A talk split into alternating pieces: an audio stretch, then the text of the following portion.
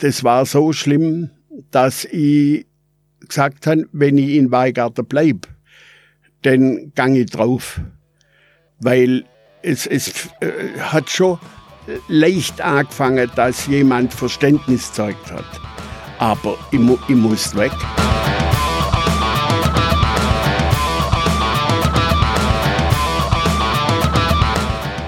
Herzlich willkommen zu einer neuen und besonderen Folge von Sachs Pauli, die heute ausnahmsweise an einem Feiertag veröffentlicht wird und nicht am Sonntag, nämlich zum Blutritzwochenende. Und zu diesem Wochenende habe ich mir jemanden eingeladen, der sich besser mit dem Thema Traditionen, Bräuche und Kirche in Weingarten auskennt als sonst jemand. Das ist Jürgen Hohl. Wir sprechen aber mit Jürgen Hohl heute nicht ausschließlich über den Blutritt oder über Weingärtlerbräuche, sondern vor allem über ihn selbst. Um klar zu machen, wer das ist, reichen nicht ganz wenige Worte, deswegen muss ich das heute ein klein bisschen ausführlicher machen. Jürgen Hohl ist geboren im Mai 1944 in ähm, Weingarten. Nicht in Weingarten, aber dort aufgewachsen. Auch nicht, doch. In Ravensburg geboren. In Ravensburg geboren, aber in Weingarten aufgewachsen. So, das soll ja stimmen. Er ist absoluter Fachmann für das Brauchtum in der Region, kennt sich bestens mit Trachten aus, hat Narrenzünften in der ganzen Region zu neuen Figuren und Kostümen verholfen, ähm, ist Experte für Europas größte Reiterprozession, die jetzt am Blutritz-Wochenende stattfindet. Äh, hat ein Museum für Klosterkultur gegründet und betreibt es und übt aber trotzdem immer mal wieder massive Kritik an Traditionen und an der Kirche. Das alles wäre noch nicht genug. Noch dazu ist er Träger eines Spenderorgans und offen lebender Homosexueller, was in dieser Kombination, würde ich mal sagen, nicht so ganz üblich ist. Jürgen, schön, dass du bei uns bist. Herzlich willkommen. Ich habe ja erst Geburtstag gehabt und zwar am 22. April bin ich 17 Jahre alt geworden. Ah, das 17 ist das Organ. Jahre ist es her, dass ich das Organ habe und da bin ich dankbar auch dass es bei mir bleibt. Das Spenderorgan ist ja nur ein kleiner Teil deiner Geschichte, aber ohne diesen Teil der Geschichte gäbe es dich heute wahrscheinlich gar nicht mehr. Nein. Ne? Genau, was war da los mit deiner Leber? Ich habe als Kind im ersten Jahr eine Blutübertragung gekriegt vom Kriegssoldat. Und da war jeder Fall wie die meiste Hepatitis dabei. Damals hat man Gelbsucht gesagt. Mhm. Und von neun Jahren ab bis ungefähr 15 Jahre habe ich jedes Jahr Gelbsucht gekriegt. Russische Eier, Gelbsucht. Schlagsahne, Gelbsucht. Da hat man noch nicht so die, genau gewusst, was eigentlich das ist. Erst heute weiß man ja, dass es der Beginn von Hepatitis ist. Und mir ist nachher die Speiseröhre geplatzt. Oh Gott. Nachts. Und Gott sei Dank bin ich aufgewacht. Ich kenne drei Leute, die erstickt sind im Tiefschlaf. Oh, und habe mir dann auf allen Vieren eine Blutspur hinterlassen zum Telefon und Waldsee angerufen. Ich wohnte ja damals oder residierte damals im Pfarrhof in Eckmannsried. Und der Herr Sapper, dem ich heute noch dankbar bin, von Waldsee im Krankenhaus, der hat genau gleich gewusst, was es ist und hat mich dann gummiert sagt man. Das heißt, die Varizen, die an der Speiseröhre gebrochen sind, hat er mit Gummi verklebt. Okay. Und das hat mir ins Leben gerettet, aber ich musste dann nach einem Organ schauen. Mhm. Und wenn es nach Tübingen gegangen wäre, die mich sehr gut operiert haben und ein Stückle von der Leber drin gelassen haben, also von der alten Leber, und dann aufs Organ gewartet haben, die haben untereinander gestritten und haben mich, ohne mir überhaupt was zu sagen, mich von der Europäischen Zentrale für Übertragungen von Organe in Leiden im Holland abgemeldet. Und das, das ist durch Zufall rausgekommen, weil sie gestritten haben. Der Professor, der mich operieren sollte, und der Anästhesist, die haben mit dem obersten Boss in Tübingen gestritten und da sind die einfach kündigt und weg. Die haben dich von der Spenderliste gestrichen. Ja. Das ist ja der Wahnsinn. Ja, Darf und mir so nichts gesagt. Und als ich denn durch Zufall, weil Anästhesistin angerufen hat und von mir den Bericht wollte, des normalen Anästhesisten, dann sage ich, ja, das hat der, der Herr Doktor sowieso. Ach, da ist doch schon mit dem Professor Ziban schon längst über alle Berg. Die haben gestritten. Das heißt, wenn es nicht um diesen Anästhesiebericht gegangen wäre, ja, dann wäre ich heute tot. Und du wüsstest noch nicht mal, warum du Ja. nie ein Organ bekommen hättest. Und das habe ich meinem Hausarzt erzählt und der hat hospitiert in Großhadern in München. Und eine Woche später war ich beim Professor Fürst in Großhadern und han ein Organ gekriegt. Das ist durch Zufall rausgekommen durch einen großen Unfall von einem unbeleuchteten Lastwagen und da sind Motorräder drauf gefahren. Und da seien also Hände, Füße, Köpfe in der Gegend umeinander gelegen. Und von diesem Unfall am Irschenberg habe ich dankenswerterweise ein Organ gekriegt. Normalerweise würde ich davon ausgehen, dass jemand, der ein Spenderorgan bekommen hat, ein starker Verfechter für Organspende ist. Das ist ja auch gerade ein ganz aktuelles Thema in der Politik, ähm, ob es die Widerspruchslösung geben soll oder nicht. Wenn ich höre, dass ein Arzt ohne dir Bescheid zu geben einfach dich von der Spenderliste streichen kann, dann klingt das für mich plötzlich so, als ob ich den äh, Leuten, die dafür zuständig sind, vielleicht gar nicht so sehr trauen kann, wie ich es bisher getan habe. Also ich habe auch einen Organspendeausweis. Ich habe immer gesagt, also wenn mir was passiert, ist immer besser, wenn jemand anders noch was von meinen Organen hat, als dass die irgendwo verbuddelt oder verbrannt werden. Ähm, aber wenn ich höre, dass irgendein Arzt ohne meine Kenntnis mich von der Spendeliste streichen könnte, das finde ich ziemlich schrecklich, ehrlich gesagt. Ich habe mich den auch beschwert. Und dann sagt der Professor in Tübingen, der für mich zuständig ist, will jetzt keine Namen nennen. Ja, ich habe Ihnen doch beim letzten Gespräch gesagt, holen Sie sich noch eine neue Meinung ein. Dann habe ich gesagt, warum soll ich mir eine neue Meinung einholen? Ich bin bei euch angemeldet, ich will bei euch operiert werden, ich will bei euch ein Organ kriegen. Da haben die sich gewundert und hin und her. Und was nicht das Allerschlimmste war, ich habe gar keine stützende Medikamente gekriegt. Der Professor Fürstin in München hat gesagt, sie könnte CA-Zeuge wegen unterlassener Hilfeleistung. Okay. Also da ist es drunter und drüber gegangen. Es ist halt auch menschlich. Hat das Ganze ein juristisches Nachspiel gehabt? Nein, aber Aber eine Leber hast du dann trotzdem wenn, bekommen. wenn Sie da anfangen, das ist wie wenn Sie mit der katholischen Kirche streiten oder mit der evangelischen Kirche. Das nützt nichts. Hm. Da ist Macht vorherrschend. Aber mit der Kirche streitest du auch ganz gern mal, ne? Ja, ich bin auch noch in der Kirche drin. Und da ist natürlich das Thema Homosexuelle in der Kirche. Großes Aber Problem. das ist ein Kapitel für sich. Das ist ein Kapitel für sich, da sprechen wir gleich noch drüber. Das interessiert mich nämlich brennend, wie du damit umgehst und äh, vor allem, wie die Menschen um dich herum damit umgehen. Jetzt haben wir das Thema Organspende schon mal vorweggenommen. Wir sind froh, dass du hier sitzen kannst und du sicherlich auch. Ähm, geht's dir auch gut damit Ja. im Moment? Kein Problem. Okay. Mit dem Leberle. Streichelt's immer wieder. Aber ähm, bist du für die Widerspruchslösung oder wäre eine andere Möglichkeit besser? es gibt kein größeres Geschenk eines Menschen an einen anderen, wenn er ihm ein Organ zur Verfügung stellt nach seinem Tod. Ist es denn noch ein Geschenk, wenn es erstmal angenommen wird, dass ich mein Organ äh, auf jeden Fall abgebe, es sei denn, ich spreche mich dagegen aus? Ist es dann noch ein Geschenk? Das ist jetzt juristisch. Also ich bin einfach dafür. Ich habe selber auch noch einen Organspendeausweis. Ich habe ja damals mit meinem damaligen Partner, weil es in Baden-Württemberg das nicht gab, Baden-Württemberg und Nordrhein-Westfalen, glaub, waren die einzigen Länder, die keinen Organbeauftragten hatten. München hat zwei herzige Damen, die was machen. Und da haben wir eine private Spendersache übers Internet aufgemacht. Wir haben an die 650 Organausweise die Leute zugeschickt per Internet. Das heißt, du hast dich da dann ehrenamtlich engagiert, damit Ja. mehr Menschen einen Organspendeausweis bekommen. Weil es wartet doch so viel drauf. Das stimmt. Vor drei Jahren ist zu mir ein Mann gekommen und dann habe ich gefragt, wollen Sie ins Museum? Nein, ich möchte Sie angucken. Und dann habe ich gedacht, hm, ein Verehrer. Dann sage ich, wieso wollen Sie mich angucken? Ha, bei Ihnen hebt die Leber. Ich habe die zweite Leber und sie hebt nicht. Und ich habe nur ein Vierteljahr. Da waren sie dann schon gedanklich in eine Ecke drängt. Ich denk, mein Gott, aber das gibt's manchmal, das ist selten, dass ein Organ nicht bei ihm bleibt. Jetzt der Nachteil bei mir ist, ich sollte jetzt äh, Arthroseknie haben.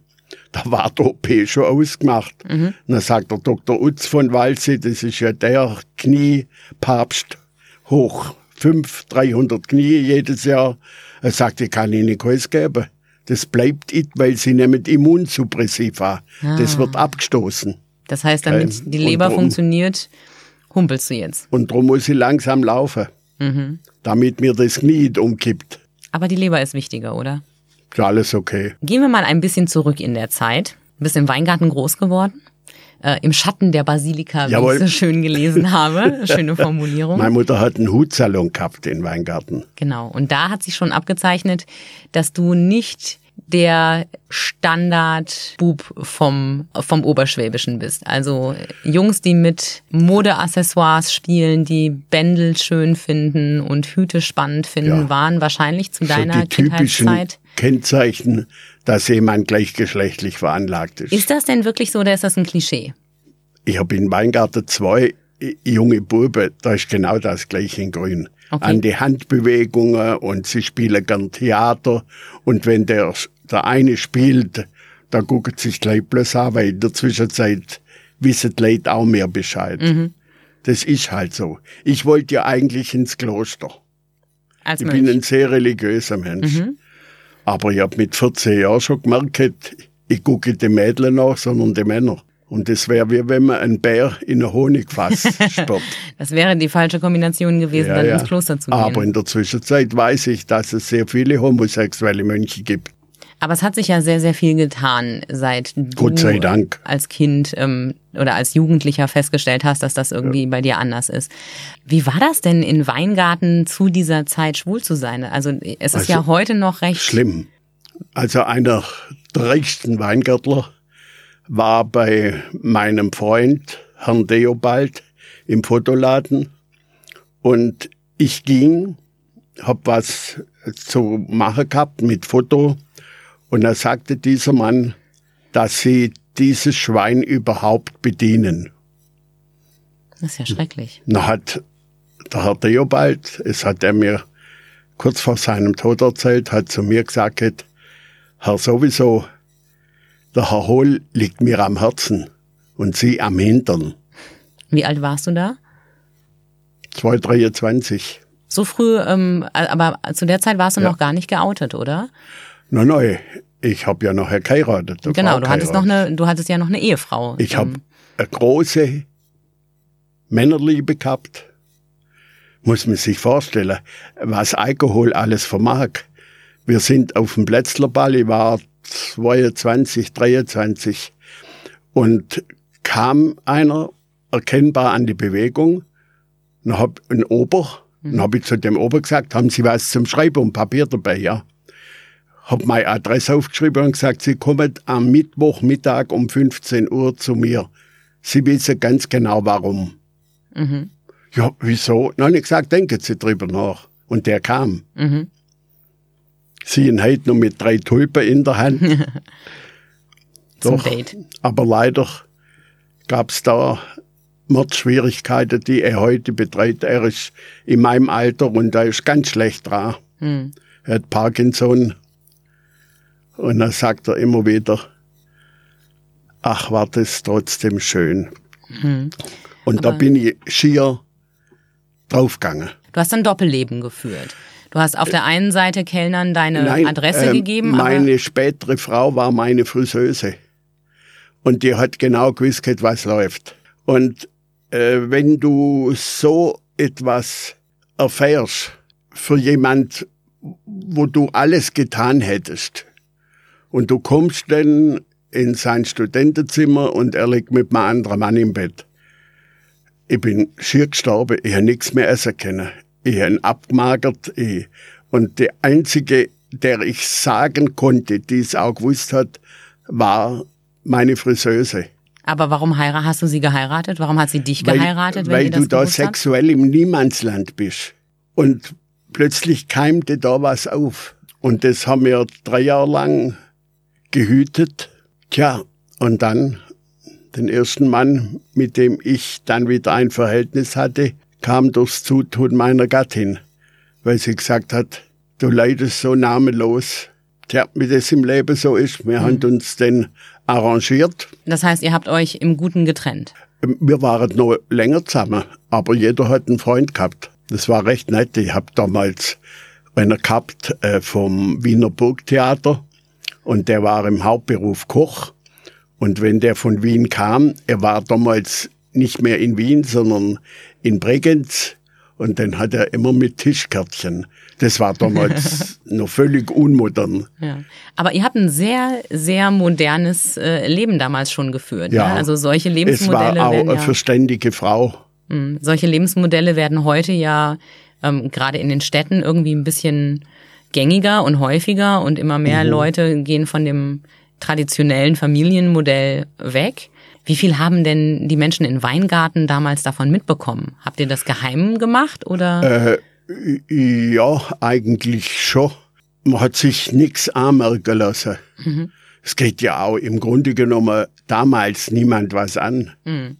Ich, meine, ich bin ja, als es denn offenbar wurde, bin ich ja nachher aus der Zunft hinaus komplementiert worden. Ich bekam einen Brief vom damaligen Zunftmeister und darin stand, äh, meine Lebensform wäre nicht äh, förderlich für die Jugend. Ich wäre kein Vorbild für die Jugend.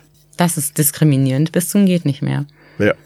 Wie hast du damals darauf reagiert? Weil die, also die, die Fastnet ist dir ja sehr, sehr wichtig und du hast ja, ähm, ja, ja. schon sehr viel für ganz viele Zünfte ich getan. Ich habe in Weingarten äh, sechs, sieben Narrenfiguren zum Leben wieder erweckt oder neu gestaltet.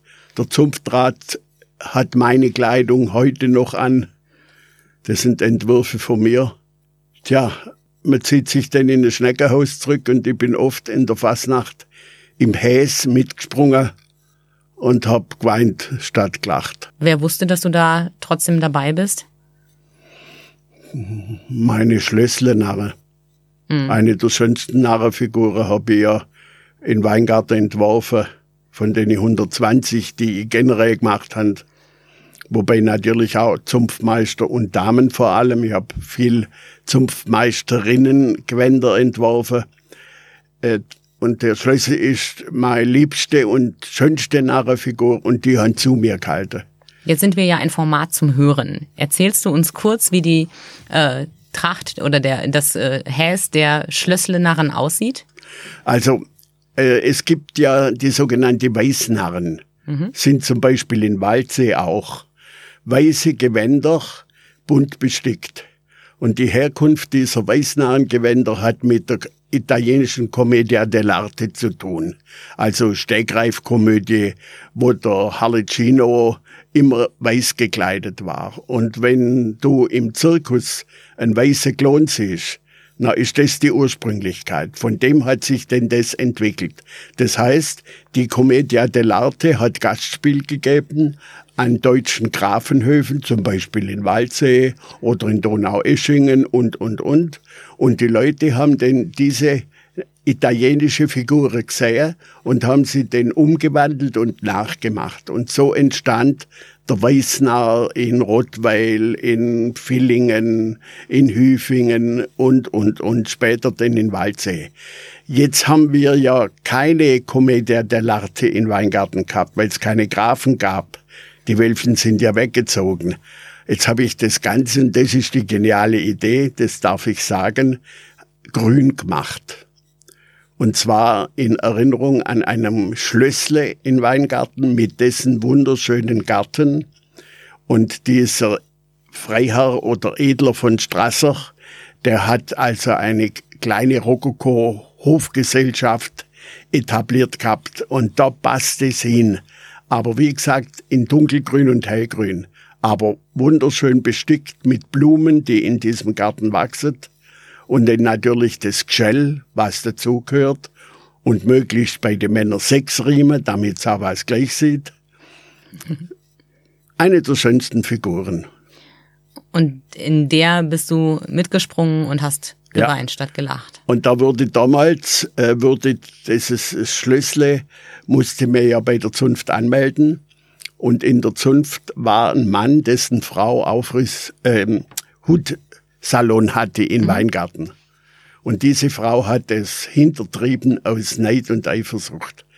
Und dann ist der damalige Pharmazierat Krämer, der irgendwo ein Förderer von mir war, auf Toilette gegangen und ich bin ihm nach und habe gesagt, Hans, wenn du jetzt für das Schlüssel kämpfst, dass das in der Zunft beheimatet ist, dann mache ich eine eigene Zunft auf. Ich habe schon 14 Leute, die das sich anschaffen. Mhm. Weil der zwingende Grund war, das ist viel zu teuer, das kann sich niemand leisten. Wir haben heute 140 Schlüssel, mhm. muss man sich vorstellen. Mhm. Kostet Wie lange ist es her? Zwischen 75 mhm. war der Entwurf und 76 sind die erste gelaufen. Mhm. Und dann hat er für mich gesprochen, mit einer Stimme Mehrheit hat dann der Zunftrat das Schlüssel genehmigt. Mhm. Also wenn du so erzählst, dann merke ich, dass du keine Angst davor hast, auch äh, Menschen öffentlich zu machen, die dir Steine in den Weg gelegt haben. Selbstverständlich. Genau. Denn wenn du als Mitmensch etwas hinterrum machst und die in die Pfanne haust, dann habe ich doch das Recht, mich zu wehren. Was für Angriffe hast du denn noch erlebt? Also es war ja in der Zeit. Telefonangriffe. Du schwule Sau, die hätten wir unterm Hitler vergast. Das kam mehrmals. Damals Hast du eine Ahnung, noch. wer das war? Also ist derjenige irgendwie jemand. Es ist ja auch oft der Neid. Ich, ich war natürlich äh, keiner aus den etablierten Familien von Altdorf Weingarten, sondern meine Mutter war eben eine Frau. Und was ist das schon, wenn man damals ein Hütläden gehabt hat? Das lief unter ferner Liefen. Hm. Und jetzt kommt da plötzlich ein Bude vor, der Ansprüche stellt, der was macht, der, der Dinge verändern will. Und dann auch noch schwul. Und dann auch noch schwul, ja. Du hast den Weingärtlern nicht leicht gemacht, ne? Nein. Aber ich Was bin heute eigentlich etabliert, weil die Leute, vor allem der Einfache, weiß ganz genau, der Hohl hat etwas für uns gemacht. Ich habe nie was für die obere 10.000 gemacht, sondern immer fürs Volk. Aber es war ja eine Zeit lang auch so schlimm, dass du aus deiner Heimat weggegangen bist, ne? Dass du dich ja, äh, das war so schlimm, dass ich gesagt habe, wenn ich in Weigarten bleib, dann gang ich drauf weil es, es äh, hat schon leicht angefangen, dass jemand Verständnis zeigt hat. Aber ich, ich musste weg. Wann war das? Es war 83. Mhm. Und ich habe damals einen sehr netten Lebenspartner gehabt. Und hab, wir haben durch Zufall und mit Hilfe von, von äh, Landtagsabgeordneten und Pfarrer Beck von Otterswang, großer Förderer von mir, habe ich denn den Pfarrhof in Egmannsried bewohnen dürfen.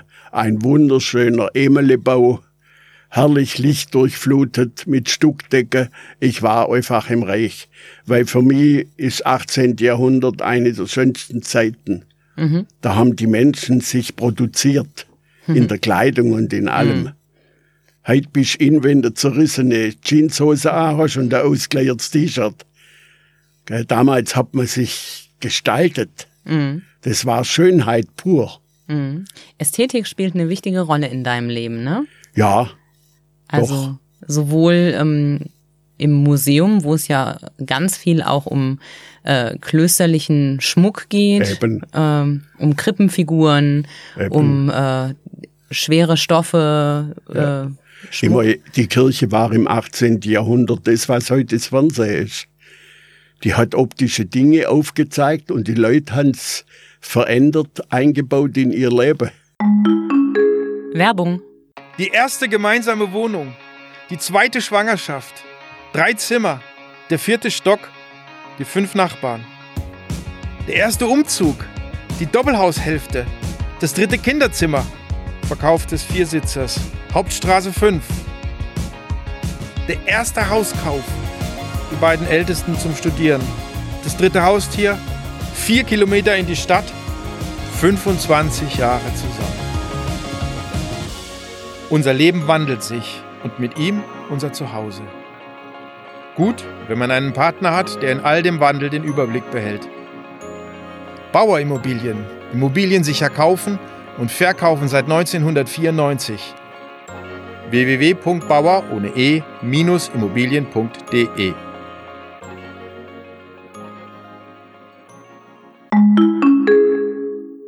Jetzt ist ja die Kirche ein äh, ziemlicher Gegner deiner Lebensform. Ich glaube, das kann man pauschalisierend zumindest für einen großen Teil sagen. Vielleicht nicht für alles, gibt sicherlich auch Ausnahmen, aber ähm, die Kritik an der nicht traditionellen Familie ist ja in, gerade in der katholischen Kirche immer noch recht ja. groß. Wie passt das zusammen? Wie hast du das beides unter einen Hut gekriegt? Denn du bist ja sehr gläubig und ähm, hast in vielen Interviews vorher schon gesagt, dass ähm, äh, Jesus oft deine einzige Stütze war. Du hast aber von der Kirche eigentlich nur draufgekriegt. Im Prinzip ja, aber äh, Jesus ist nicht die Kirche. Mhm. Und Mutter Gottes ist jemand, dem man Dinge in Schoß legen kann. Das heißt, du trennst zwischen Kirche und Religion sehr. Vollkommen. Das ist Bodenpersonal des Herrn. Mhm. Und das ist menschlich. Heute sieht man das wieder immer andere Ding, weil sie sind ja zurzeit mit sich selber beschäftigt. Das kann man wohl äh, sagen. Jetzt ja. haben sie die äh, Missbrauchfälle und jetzt kommt natürlich, dass Priester katholische Nonnen missbrauchen und verführen. Mhm. Und natürlich, äh, wenn man sich vorstellt, Nummer zwei der katholischen Kirche in Australien, der Kardinal, gell, und der nächste ist da auch dran, der musste zurücktreten in Frankreich und, und, und. Also die machen zurzeit wirklich eine große reine Macherei durch. Papst Franziskus, äh, den ich sehr schätze, aber manchmal sollte er einfach ein bisschen mehr durchgreifen und ein bisschen die Dinge fester in die Hand nehmen, dass sie ihm nicht entgleiten, aber er macht genau das Richtige. Es ist nur zu hoffen, dass er seine Reformpläne durchkriegt. Mhm. Also wenn wir von der Kirche sprechen, haben wir ja ein sehr, sehr großes Konstrukt, wo solche Sachen auch ähm, erfahrungsgemäß sehr viel länger dauern. Ähm, aber in Weingarten hat sich viel verändert, auch gerade so in den jüngeren Jahrzehnten. Also du lebst ja wieder dort, ja. äh, hast ein Museum dort. Seit 13 und, Jahren. Genau, und ähm, du bist äh, verheiratet mit einem deutlich jüngeren Mann. Mhm. Äh, Weingarten hat einen schwulen Bürgermeister. Da hat sich viel getan in den letzten ja, Jahrzehnten. Ne? Hat sich sehr viel getan. Wie war das für dich, als der Herr Ewald gewählt wurde? Das ist ja so, ich habe ja ihn gecoacht und habe auch den Bürgermeister Raab von Esslingen gecoacht. Und dann war ja mit der Schwäbischen Zeitung diese große, äh, sagen wir mal, Moderation in der Stadthalle. Mhm. Und da hat dieser Raab, also der hat so geschwitzt, dass durch sein Jackett nass war. Der war völlig aufgelöst. Wenn du sagst, du hast sie gecoacht, ähm, hilf uns kurz, was du damit meinst. Also ich, ich muss ihn zuerst mal anziehen, den Herrn Raab. Man kann so einen dunkelblauen Anzug keine hellfarbene braune Schuhe tragen. Okay. Das geht einfach nicht. Aber heute ist alles möglich. Ich jetzt, äh, wir sind zuerst zu Meier Rosa, der hat sich gefreut und hat Hemder und Krawatte gekauft, weil da hat nichts passt. Mhm. Er ist ein liebenswerter Mann. Er hat mir dann nach der Wahl noch nachts angerufen auf der Heimfahrt und hat gesagt, Herr Hohl, vielen Dank, dass Sie mir indirekt aufgezeigt haben, dass ich für das nicht geeignet bin. Der okay. soll Baubürgermeister und Kulturbürgermeister in Esslingen bleiben. Da hat er sein Reich, aber er kann mit großer Menge nicht umgehen. Okay. Der hat Angst vor der Menge gehabt. Mhm. Der Herr Ewald offensichtlich nicht. Der ist es ja Der geworden. hat es souverän gemacht, weil der hat kämpfen gelernt. Was hat das denn für dich bedeutet, dass deine Stadt, die es dir teilweise so schwer gemacht hat, dass die äh, plötzlich einen schwulen Oberbürgermeister hatte? Ha, ich ich, ich habe an alle himmlische Geister gesagt, vielen Dank. So hätte es jetzt gerade sein müssen, aber es war so und ich habe dadurch auch Unterstützung. Und auch jetzt in seiner schweren Leidenszeit mhm. haben wir einen ganzen Kreis, wo für ihn bettet. Mhm. Pfarrer Hieber von Meratshofen wird angefleht. Der Allgäu Selige. Ja, so geht's manchmal, gell? Das stimmt. Das ist nicht immer leicht. Und dann rast man auf, der, auf dem Auto und denkt, es sind die modernen Pferde des Mittelalters. Ja. Und ein falsches Ding mhm. und weg ist es. Das stimmt. Und so geht's viele Menschen. Und da kommst du dann erst zur Besinnung, wie kostbar das Leben ist. Mhm. Absolut. Ich glaube, das ist auch vielen Menschen in Weingarten sehr nahe gegangen. Ja. Diese Vor allem alle Dankgebete gingen gegen den Himmel. Ihm ist kopfmäßig nichts passiert. Mhm. Er ist vollkommen da. Das ist Wir telefonieren ab und zu miteinander. Er ist jetzt in einer Spezialklinik in Ulm. Genau. Zur Reha und ist er, ne? das wird schon werden. Und wie gehen die Weingärtler heute mit dir um? Ich bin etabliert. Gibt's noch Anfeindungen? Eigentlich nicht. Äh, man muss dazu sagen, ich habe gelernt, mit Worten zu kämpfen. Ja, das, also und das wenn merkt mich man einer auch. angegriffen hat, den habe ich den so fertig gemacht. Der hat nichts mehr gesagt. Du wehrst dich. Schwertgutsch war der große Name. Schwertgosch. Ja. Ja, Nicht schlecht. Ähm, man, man darf jetzt alles nicht vergessen, der wirkliche Mecherer, der mich etabliert hat, war der leider schon verstorbene Jahrgängerkamerad Gerber, Oberbürgermeister Gerber. Der hat zu mir einmal gesagt, vor etlichen Jahren, in den 90er Jahren, Herr Hohl, so vieles trägt Ihre Handschrift. Trachtergilde haben Sie gegründet, Fasnacht haben Sie bereichert und, und, und. Warum wohnen Sie nicht mehr in Weigarten? Und dann habe ich dem das erklärt und hat er gesagt, das lasse ich nicht zu. Und beim nächsten Jahresempfang haben wir eine extra Einladung gekriegt mit meinem damaligen Lebenspartner und sind dann namentlich begrüßt worden. Und fünf, sechshundert Köpfe gingen plötzlich rum und haben uns angeguckt. Und da war eigentlich ein bisschen Damm gebrochen und ein Ehepaar, das vor Jahren von der Straße runterging, wenn ich kam. Und ist vom Mund ablesen können, jetzt kommt der Hohl. Komm, ihr ganget auf die andere Straßenseite. Ich will mit dem mitschwätzen. Die war der Erste, wo gesagt hat, ach, Hohl, ist das nett, dass man sie wieder einmal sieht. Ach ja. Mal normal hätte er können eine am Backen anhauen und sagen, du falsches Luder. Aber man muss einfach auch sehen, Menschen machen auch einen Prozess durch. Nicht bloß mir selber, sondern alle. Und wenn sie das jetzt sagt, nachher nehme ich an, es ist ehrlich. Und dann habe ich ja der Stadt das Museum angeboten, weil ich wollte wieder nach Weigarten zurück. Mein damaliger Lebenspartner hat sich von mir getrennt und mir war dann das einfach zu viel, weil man muss sowas, ein Haus mit 350 Quadratmeter Wohnfläche und dann noch die Nebengebäude dazu, das muss man verschaffen. Und das habe ich durch die Transplantation immer weniger geschafft. Klar. Und drum habe ich gesagt, gut. Ich meine, da gab's denn auch, ha, du bist schön blöd. Jetzt steckst du in dem Pfarrhof 250.000 Mark und jetzt kriegst du wieder mal was zurück. Dann habe ich gesagt, ich habe den Pfarrhof gerichtet für die nächste Generation. Und jetzt wohnt der Ehepaar drin mit Kindern und jetzt lebt dieser Pfarrhof. Aber von mir stammt Fensterläden, von mir stammt Mauer. Das ist doch schön, wenn man für andere Menschen etwas machen kann.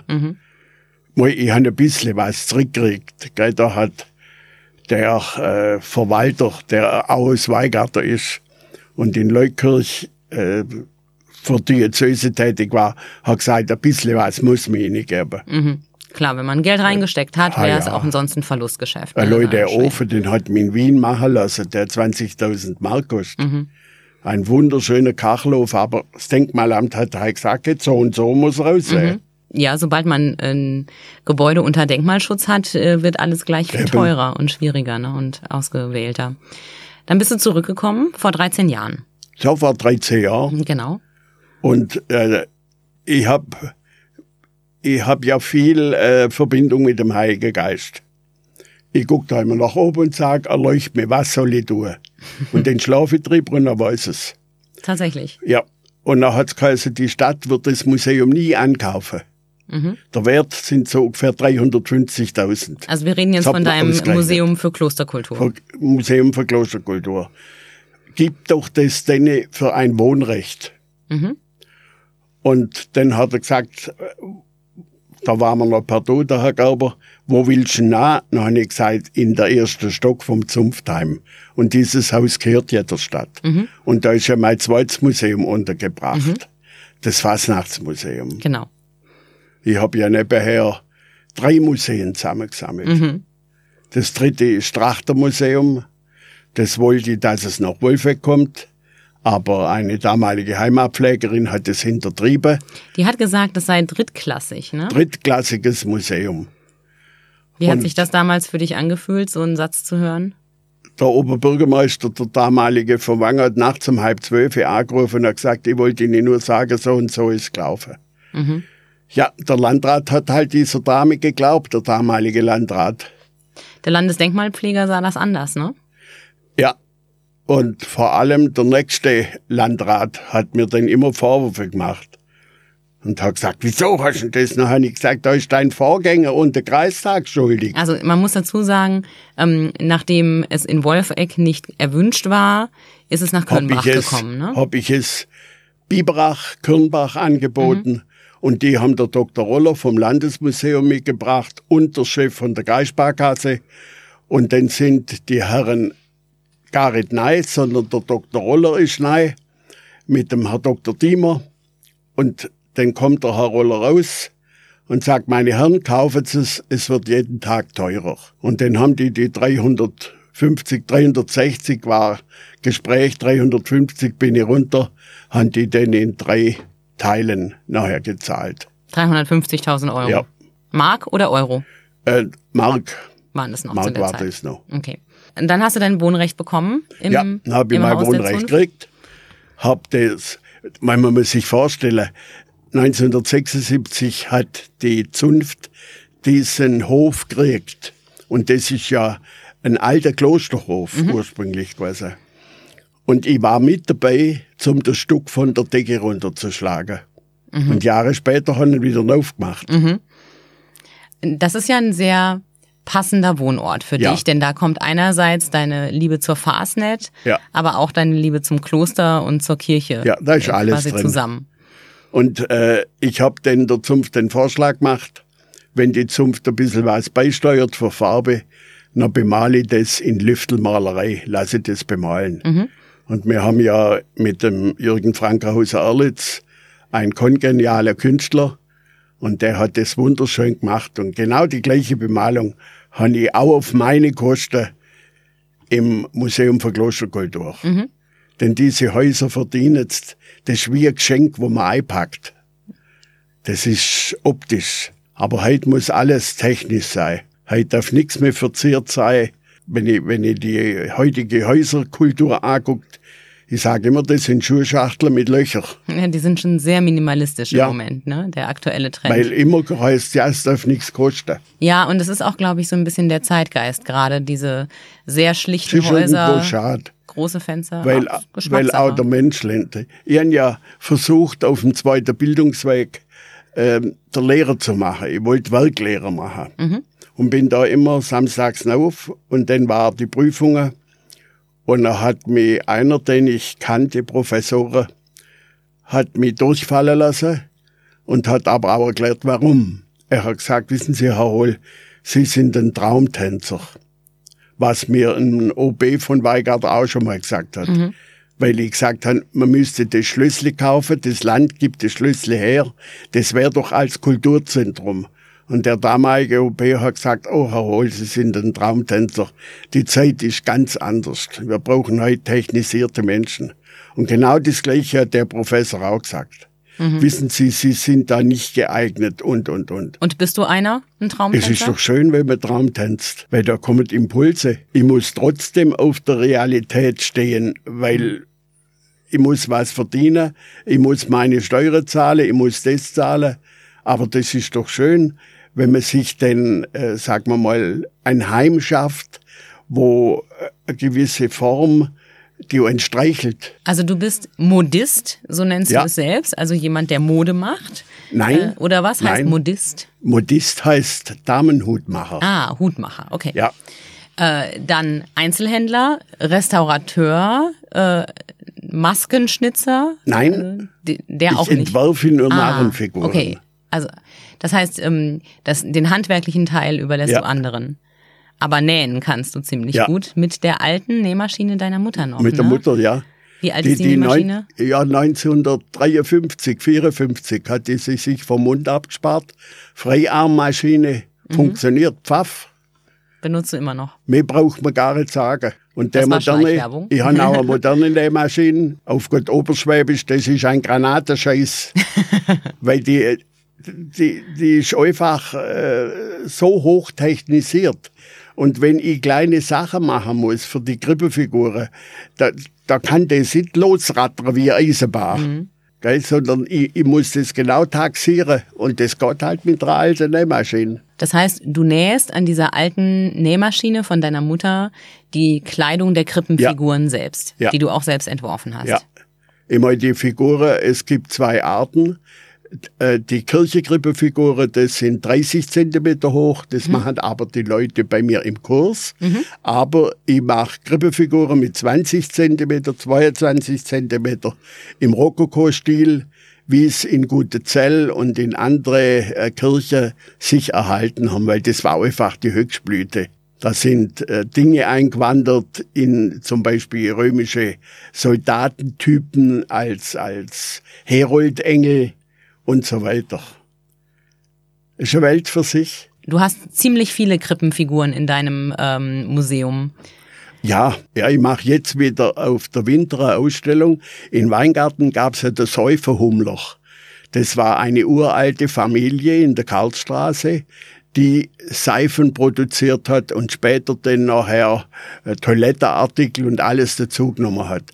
Aber zu meiner Jugendzeit haben sie ihren ja, Stadel, der am Haupthaus in der Karlstraße hinten angebracht war, mit grüne Tücher innen verhängt und da war dann ein Krippenparadies. Ah, okay. Und das möchte noch ein bisschen Säuferhummlers Krippenparadies. Das gibt die nächste Ausstellung. Die Krippen sind nicht das einzige kirchliche, was dich beschäftigt, sondern der Blutritt auch.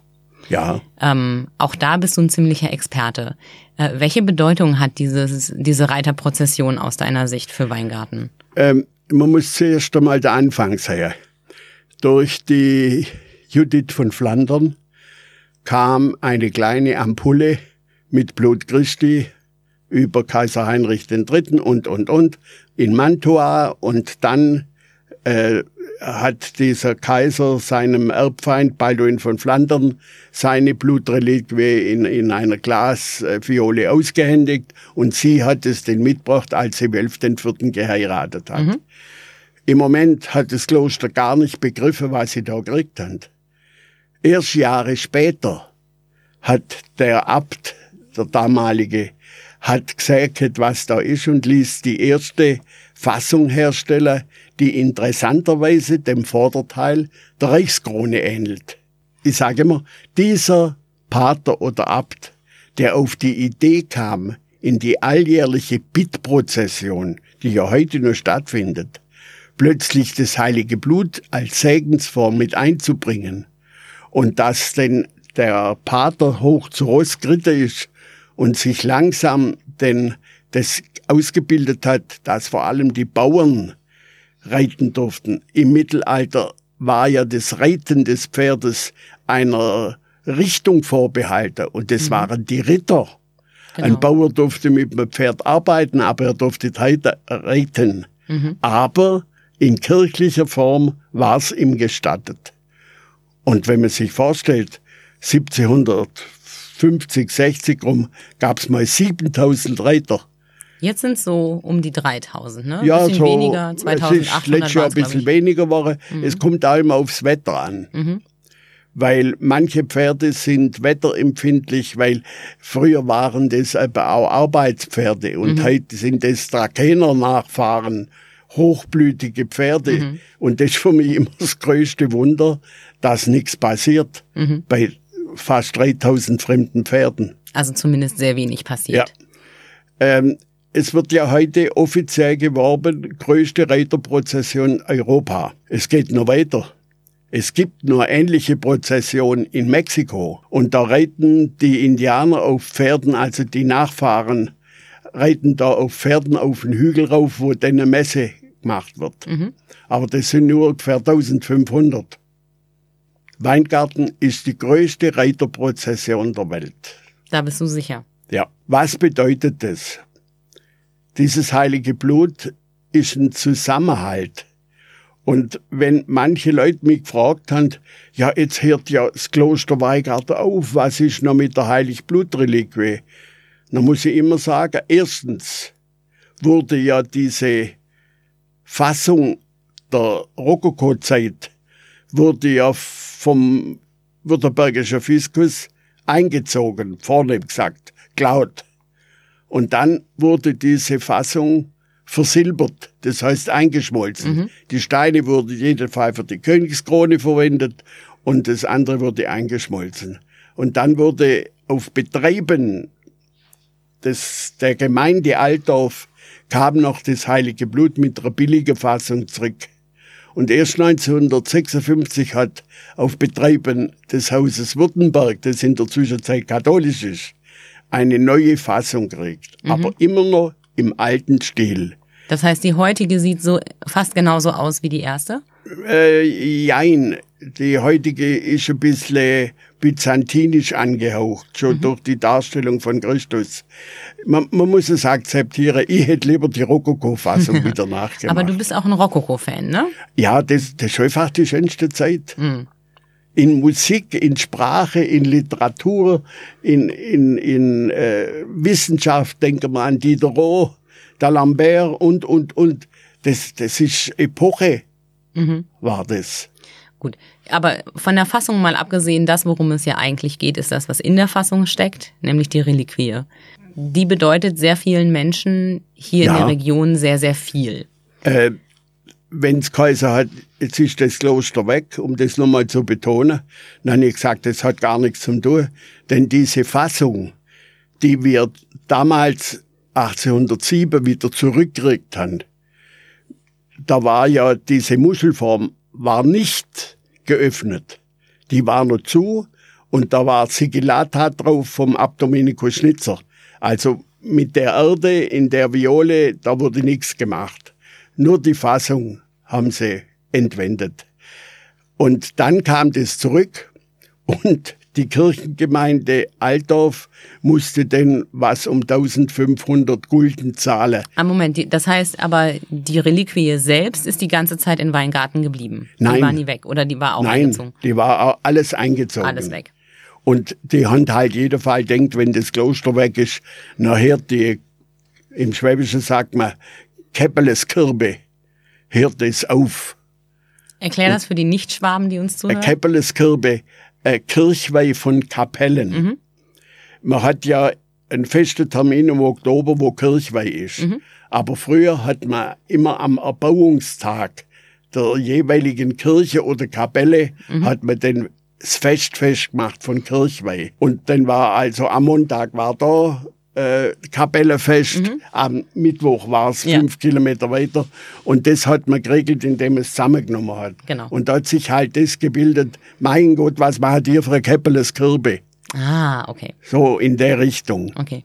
Und äh, die Reliquie wurde also bezahlt durch die Kirchengemeinde und sie gehört juristisch der Kirchengemeinde. Die Prozession als solche, hoch zu Pferde, haben die in Stuttgart auch gehofft, dass es aufhört. Aber das Heiligblut lebt in die Herzen. Warum haben Von, die gehofft, dass es aufhört? Äh, weil die evangelisch waren und damals sehr pietistisch geprägt und das war für sie fremd. Mhm. Das kommt heute noch vor, dass also Leute am Blutfreitag da sind, die evangelisch sind, zum Beispiel aus der Brandenburg waren eine da, die konnten das gar nicht fassen, dass es sowas gibt. Mhm. Ja, ist das nicht heidnisch? Heidnisch? Ich sage neu, das ist Verehrung. ja, also viel weiter weg von Heidentum kann man nicht sein, als das, was da ja, passiert. Ja, aber ne? die, äh, Martin Luther äh, hat vieles behalten und die Nachreformatoren haben vieles abgeschafft. Es gibt ja äh, evangelische Kirche Norddeutschland und evangelische Kirche Süddeutschland. Das sind gewaltige Unterschiede. Mm, das stimmt. Die Weil die noch viel mehr behalten haben vom Katholischen. Mm. Auch in der Ausstattung. Aber das ist ein anderes Thema. Genau. Äh, der Blutfreitag lebt in den Herzen der bäuerlichen und städtischen Bevölkerung. Das gehört dazu. Wenn es die Reliquie nicht gäbe, also wenn sie nicht mehr in Weingarten wäre, wenn sie gestohlen worden wäre, äh, verloren gegangen in diesen ganzen Wirren. Glaubst du, dass der Blutritt trotzdem noch genauso stattfinden würde? Nein.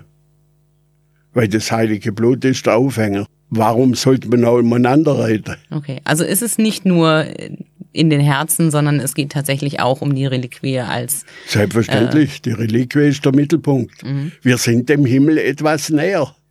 Denn ein Teil von Christus, wenn man das glaubt, ist bei uns.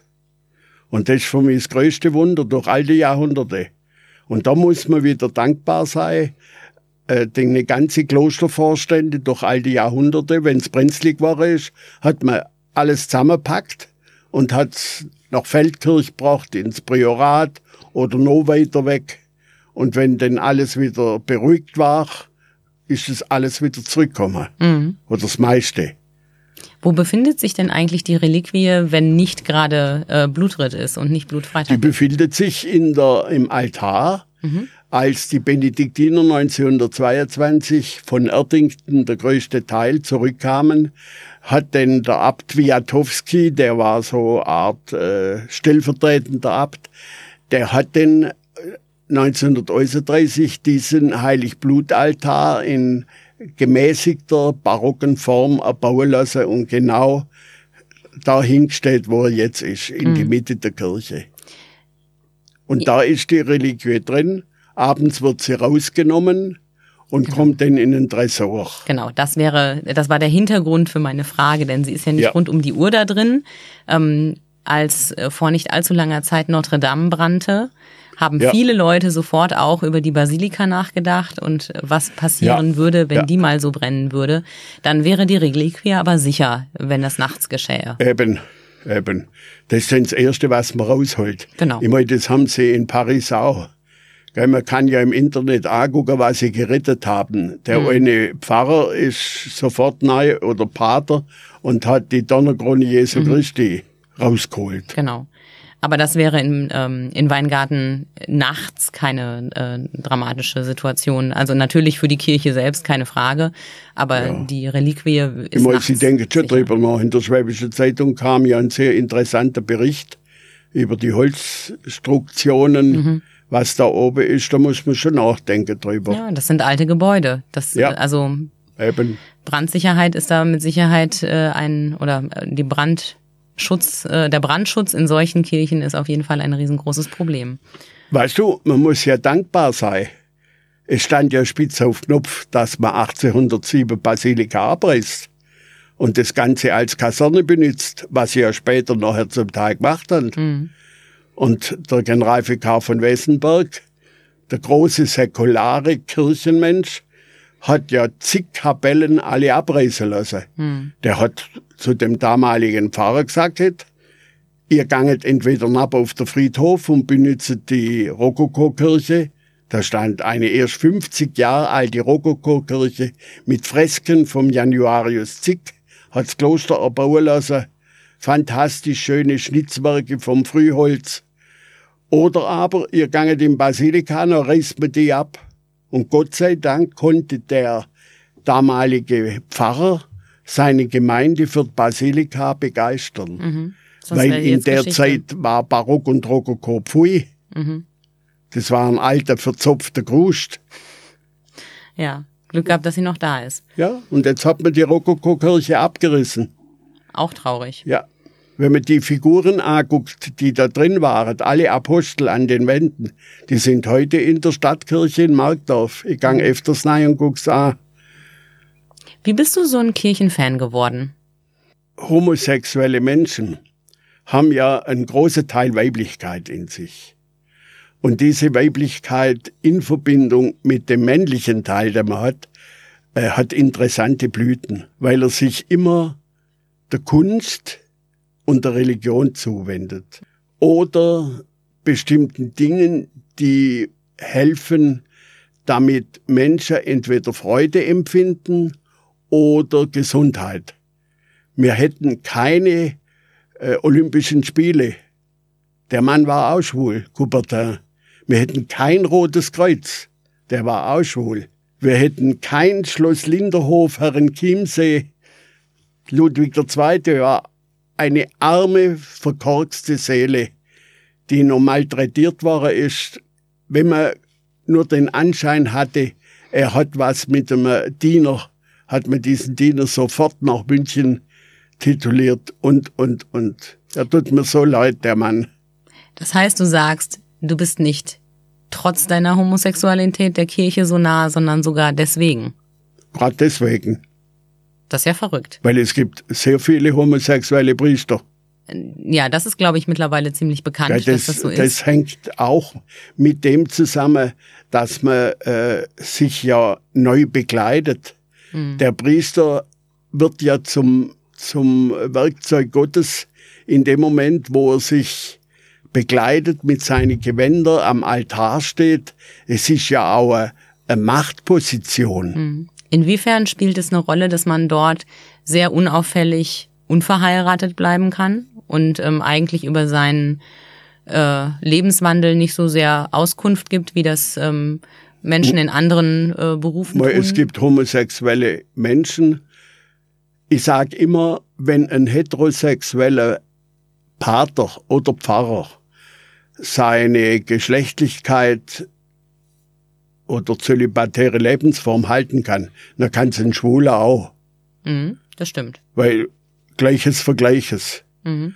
Aber es gibt natürlich, man sieht es ja jetzt an den Missbrauchfällen, es gibt nichts, was es nicht gibt. Mhm. Und das tut mir persönlich sehr weh.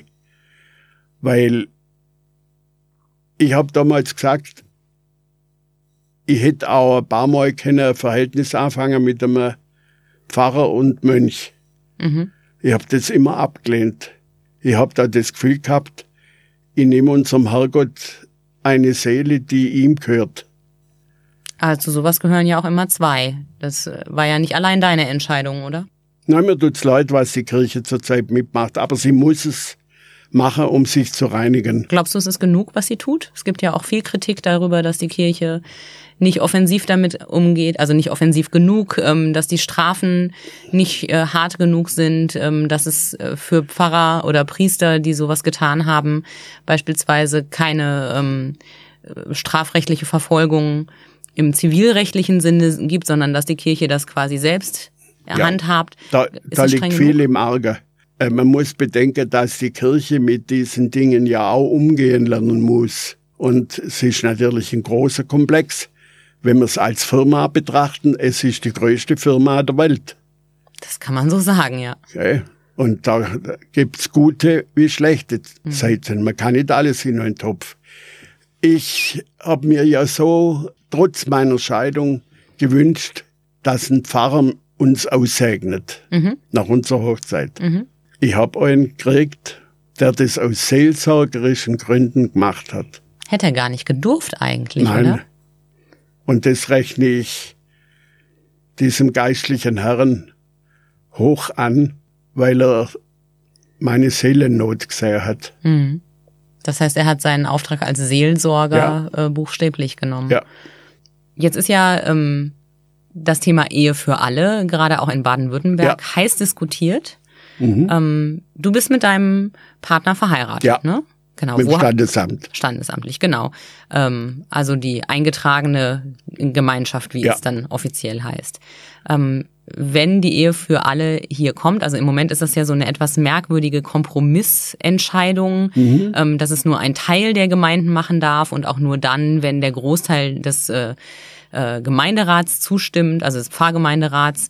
Ähm, das ist ja alles keine wirkliche Zustimmung zur Ehe für alle, wenn man mal ganz ehrlich ist. Von der Kirche ähm, sowieso. Genau, von der Kirche meine ich. Ähm, also auf politischer Ebene ist es ja eigentlich entschieden. Würdest du dir wünschen, dass du deinen Partner kirchlich heiraten kannst? Ja. Glaubst ja. du, dass es möglich wird für euch? Aber da müsstet ihr sehr viel Paragraphen und Verhaltensformen auf Seite räumen. Und ich glaube, Christus würde das tun. Aber die Kirche nicht. Ist eine Institution mit festgefügten Regeln, darum hat sie auch 2000 Jahre überdauert. Mhm. Ich meine, die Kirche hat zu allen Zeiten immer wieder einen Saustall gehabt. Denken wir an der Borgia-Papst. Und, und, und. Mhm. Aber das ist wieder die Trennung von Religion und Kirche, ähm, gerade über die du sprichst. Ne? Ich hoffe halt immer, äh, sie wählen ja immer auf Gott Schwäbisch alte Päpste. Das ist so. Weil sie immer Angst haben, wenn sie einen Jüngeren wählen, dann stellt der andere Forderungen an sich selbst und an die Sache. Soll's doch mal probieren. Man, Sollte mal einen tatkräftiger Jüngerer wählen. Mhm. Ich meine, ich möchte jetzt über die Kirche schimpfen, aber wenn man diese älteren Herren anguckt, in der Kardinalsrichtung, was kommt da noch? Mhm. Ich bin selber, ich war im Mai 75. Viele Dinge kann ich nicht mehr tun, mhm. weil der Körper nicht mehr mitmacht. Mhm.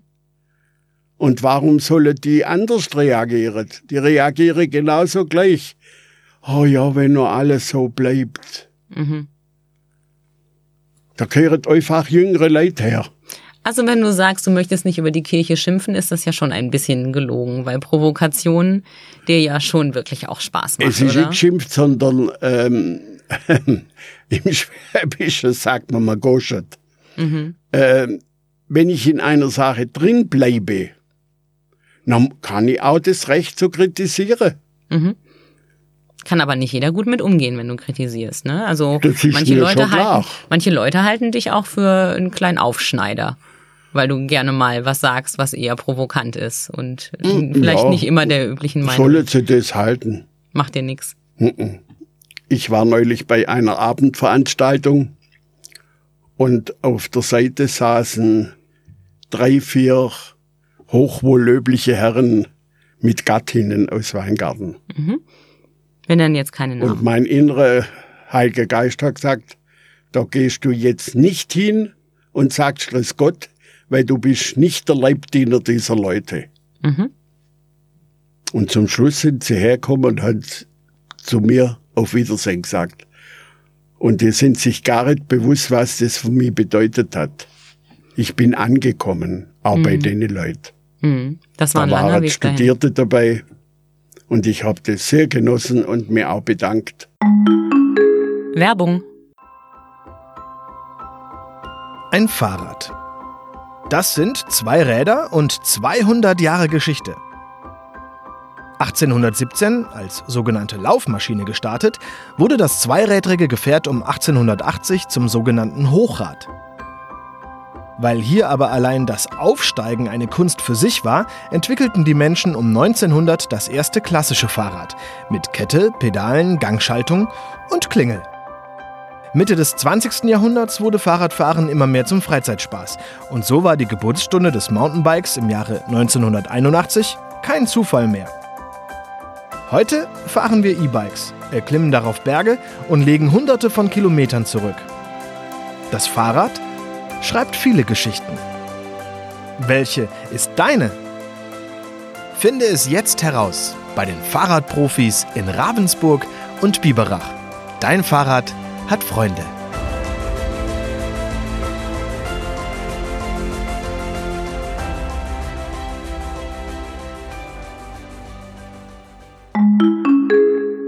Jetzt hast du ja dieses Ansehen, das sicherlich dazu führt, dass solche Menschen ähm, auf dich zukommen und sich bei dir verabschieden oder dich begrüßen.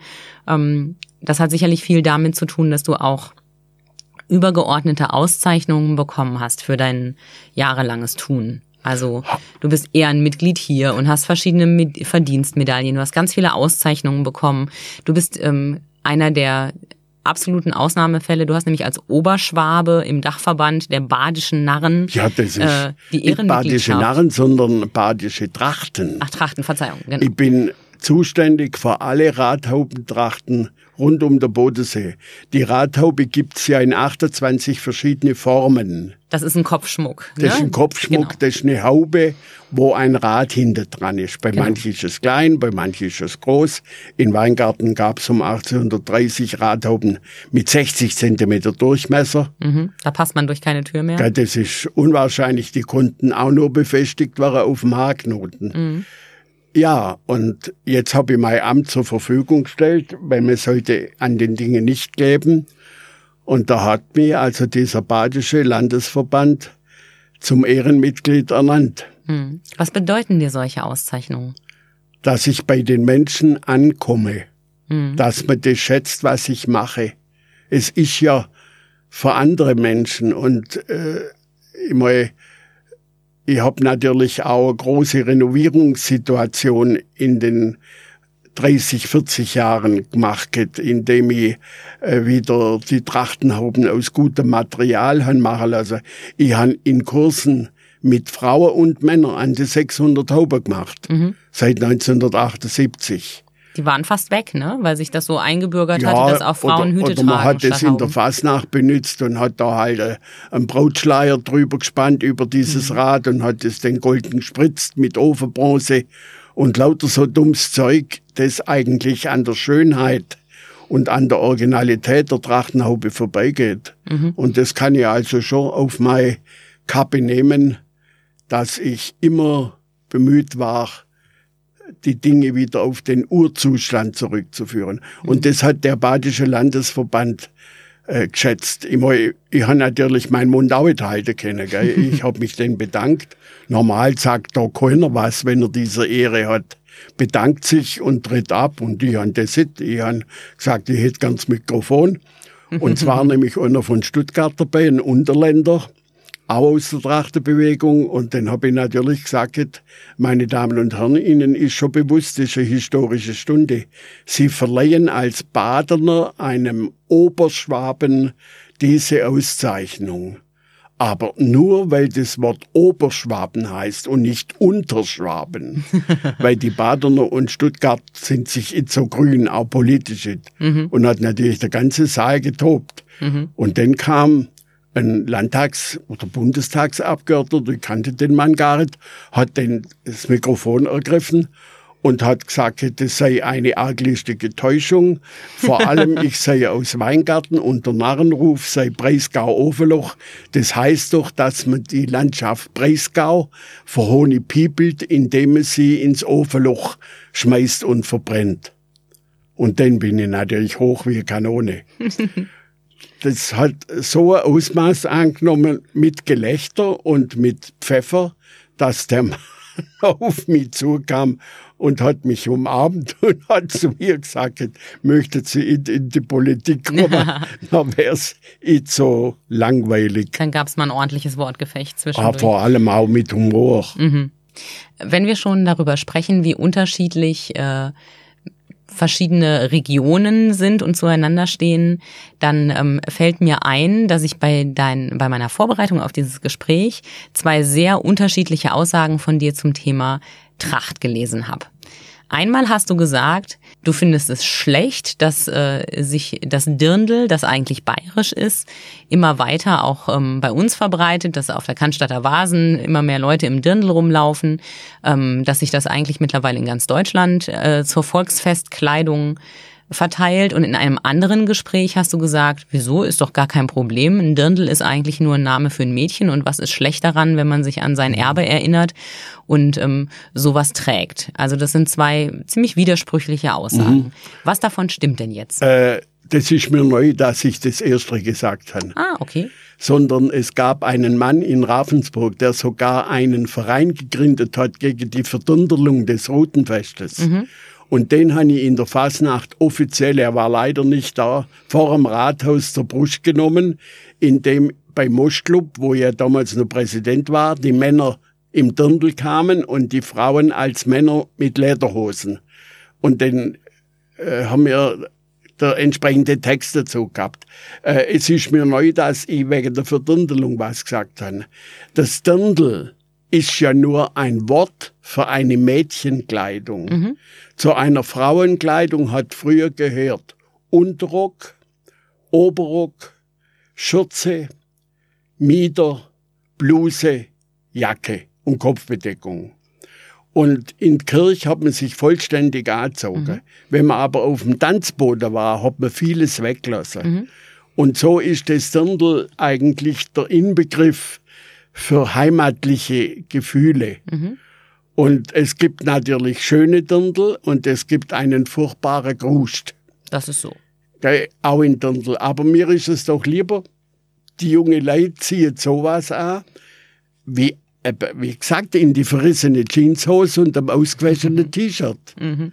Weil das doch irgendwo nett ist. Und eine Frau ist im Dirndl einfach auch von der Optik her eine Frau.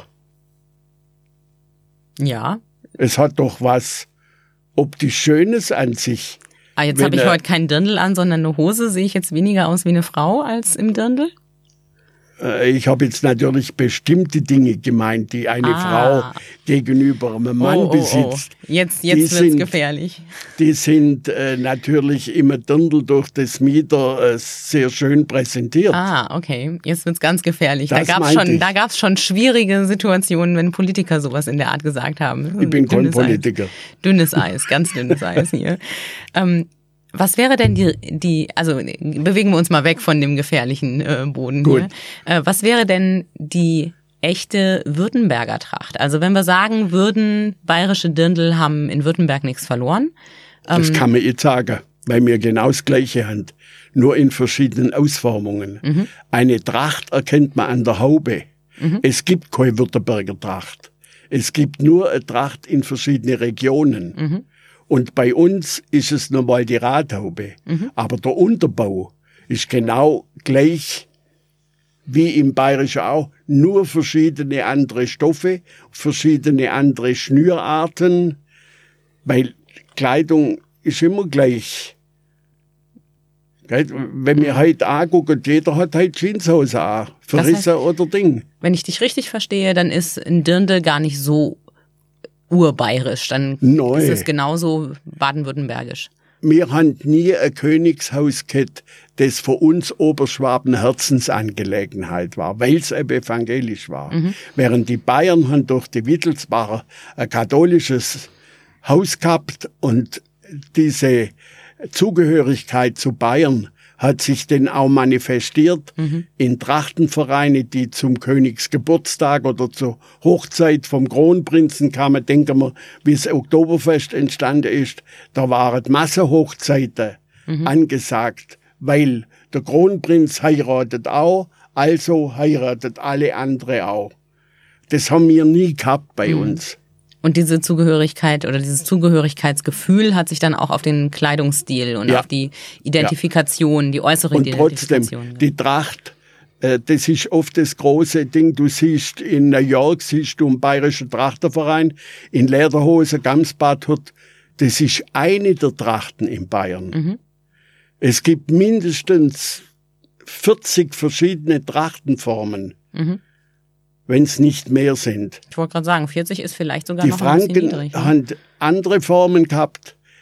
Äh, es, es liegt auch an der Machart. Mhm. Man kann einen Rock auf ganz verschiedene Art machen. Das mit so. Stehfalten oder, oder flächig geschnitten und, und, und. Darin, in diesen Dingen erschöpft sich die Verschiedenheit. Mhm. Es sind Kleinigkeiten. Da sind wir wieder bei deinem Ursprung äh, aus dem Geschäft deiner Mutter, wo die Leute kamen, um besondere Kleidungsstücke, besondere Hauben, besondere äh, Stoffe zu kaufen, auch für die Fastnet. Das heißt, jede deiner Spezialitäten, jede deiner Besonderheiten, deiner Hobbys ähm, äh, wäre eigentlich ohne die anderen nicht möglich gewesen. Neu. Das Thema Ähm. Trachten nicht ohne Krippen, das Thema Krippen nicht ohne Ja. äh, deine Liebe zur Kirche oder eher zur Religion, Ja. nicht zur Kirche. Ähm, und das alles nicht ohne deine Geschichte als Kind ähm, im Hutgeschäft deiner Mutter. Ja, und da kommt noch alles dazu. Ich, äh, meine Mutter hat mir, nein, mein Vater wollte, dass ich bei Möbelnachbauer in die Lehre gehe. Mhm. Und das habe ich auch gemacht. Und ich erinnere mich heute noch, ich durfte nur schleppen, schleppen und nochmal schleppen. Und zwar Kirchenbänke von St. Marien in Weigarten. Klingt schwer.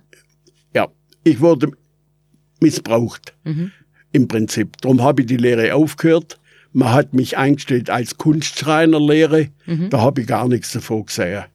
Sondern es ging nur um manche. Dann hat meine Mutter das in die Hand genommen und wir hatten in Weingarten Kaffee Himmel. Und Kaffee Himmel war bisexuell. Und Der, der, Betreiber. der Betreiber, Mhm. der Herr Himmel. Und der Herr Himmel äh, hat zum Beispiel einen Degradeur beschäftigt. Und der Himmel hängt voller Geigen, da hingen da tausend Geigen an der Decke. Wer macht das schon von normale Geschäftsleute, mhm. wo er Kaffee betreibt? Mhm. Oder hat er gemacht die blaue Grotte in, in Italien unter? Also unwahrscheinlich. Und dieser Degradeur hat mich denn angenommen mhm. als Lehrling. Mhm. Und da habe ich sehr viel gelernt von ihm. Lieber Erich, ist auch schon gestorben. Und das habe ich 15 Jahre, habe ich den dekoriert. Ich habe so ungefähr 20 Kunden gehabt, die ich dann besucht habe, so im Ring rum mhm. und dekoriert. Da gab es nette Situationen. In Zusdorf habe ich das Landkaufhaus Spät dekoriert, das noch existiert. Und da hat man immer um 8 Uhr angerufen, was ich zu essen wünsche. und zum Schluss gab's immer ein Himbeersalzbrot, weil ich irgendwann einmal gesagt habe, das ist meine große Liebe heute noch, Himbeersalz. Mhm. Und ich habe viele Leute, die mir Himbeersalz machen, als Geschenk und so weiter. Mhm. Also es funktioniert immer noch.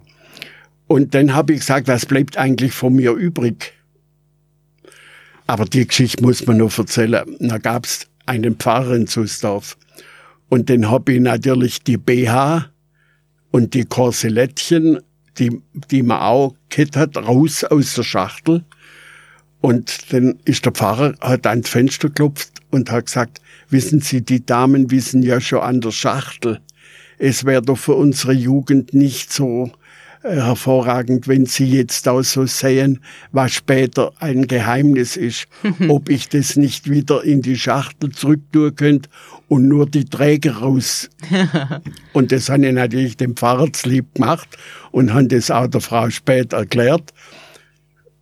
So war es halt damals mhm. in den 70er Jahren. Dann kann sich heute keiner mehr vorstellen, dass in dem ja. Schaufenster keine Unterwäsche ah, ja. zu sehen sein dürfte. Auf ne? jeden Fall. Ich habe dann noch in Wilhelmsdorf bei der berühmten Firma Fausel, die ja Altamode für Italien gemacht hat, dekoriert. Da war das gleiche Problem. Da durfte ich nur die leere Schachtel hinstellen. Also, aber so war es halt damals. War natürlich streng evangelisch. Kurzum, nach 15 Jahren habe ich gesagt, was bleibt eigentlich von mir übrig? Nix. Ich bin Förderer vom Konsum ich habe mitgekriegt bei der Firma, wo ich beschäftigt war, dass der Chef die gute Ware in den Keller geräumt hat und äh, Zweitware man in die Fabrik geholt hat. Solche Tricks. Und das hat mir gar nicht gefallen. Mhm.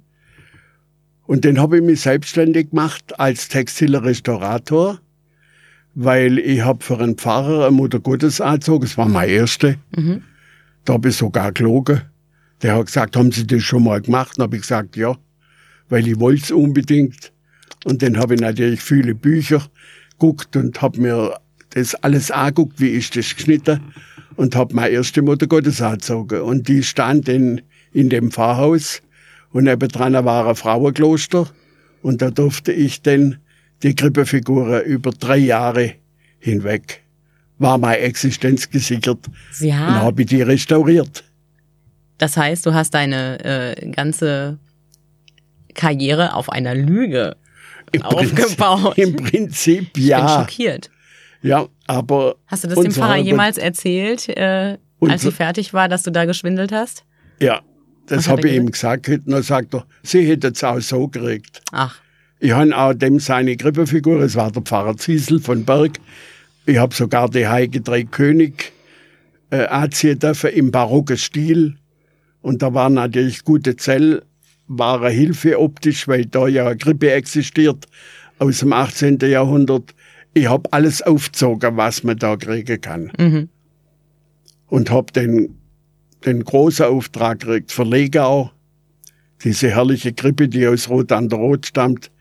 Ich habe hunderte von Mutter Gottes und Jeselein angezogen, habe mhm. eine kongeniale Wachsrestauratorin,